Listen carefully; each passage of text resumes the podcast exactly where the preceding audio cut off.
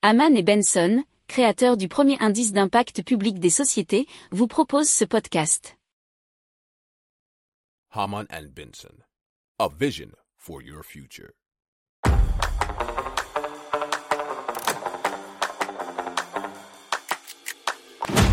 Économie, tech et innovation, hydrogène, énergie. Le journal des stratèges. Présenté par Boris Kahl. Bonjour à tous et bienvenue dans le journal des stratèges consacré aux nouvelles technologies et à l'innovation pour ce jour.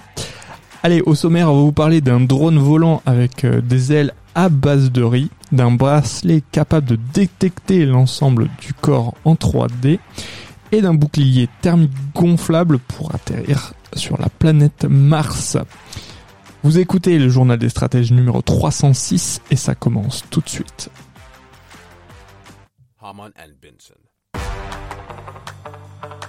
Le journal des stratèges.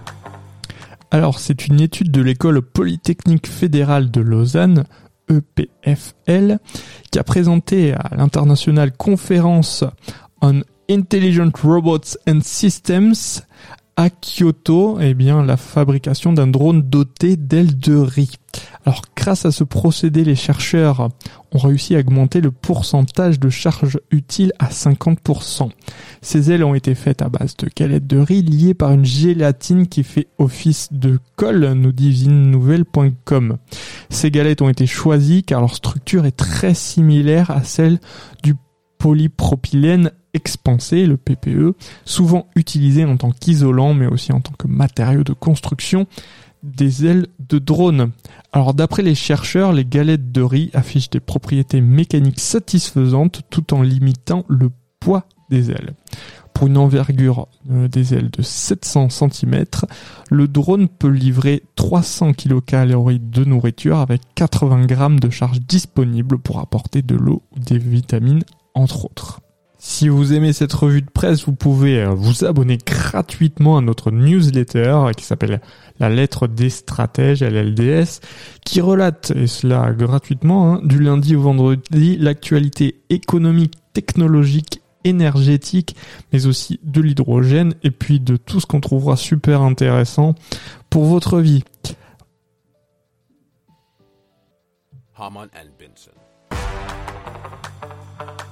Le journal des stratèges.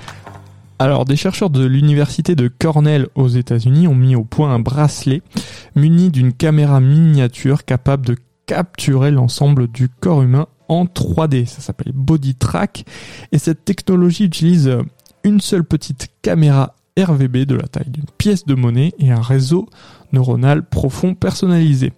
Une fois que la caméra a pris des images partielles du corps de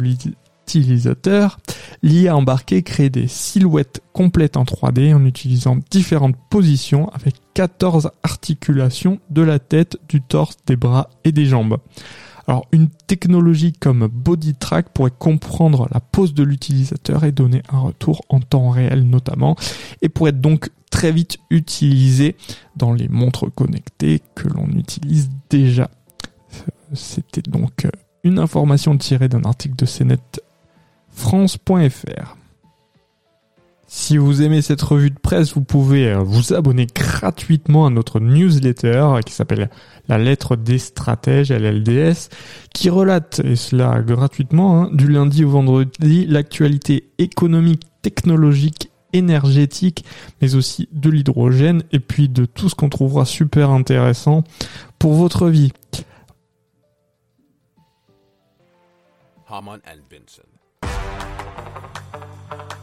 Le journal des stratèges.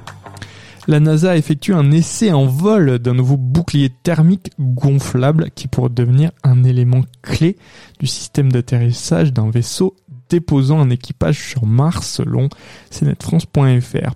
Alors ça s'appelle LOFTID pour Low Earth Orbit Flight Test of an Inflatable Decelerator donc essai en vol en orbite basse d'un décélérateur gonflable.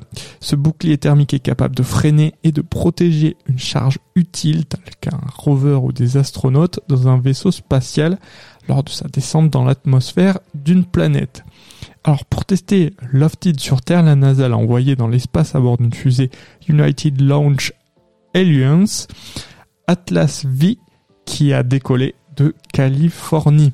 Lofted est redescendu sur Terre à près de 29 000 km par heure, soit 8 km par seconde. ULA a publié sur Twitter une séquence vidéo de la séparation du bouclier qui amorce sa descente. La NASA a quant à elle partagé une vidéo montrant la phase finale de la descente en parachute avant un amérissage au large d'Hawaï. Alors l'intérêt d'un tel bouclier thermique gonflable est qu'il pourrait être comprimé durant son transport sur de longues distances et ainsi occuper un espace réduit. La NASA va désormais analyser les performances du bouclier thermique à partir des données des capteurs et des caméras. Ces informations permettront de faire évoluer les futures versions du concept.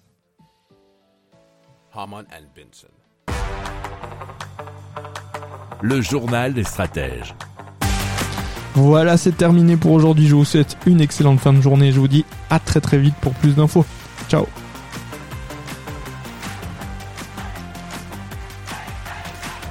Pour approfondir ces sujets, abonnez-vous à la newsletter de Haman et Benson et écoutez nos autres podcasts que vous retrouverez dans les notes de l'émission ou sur notre site internet.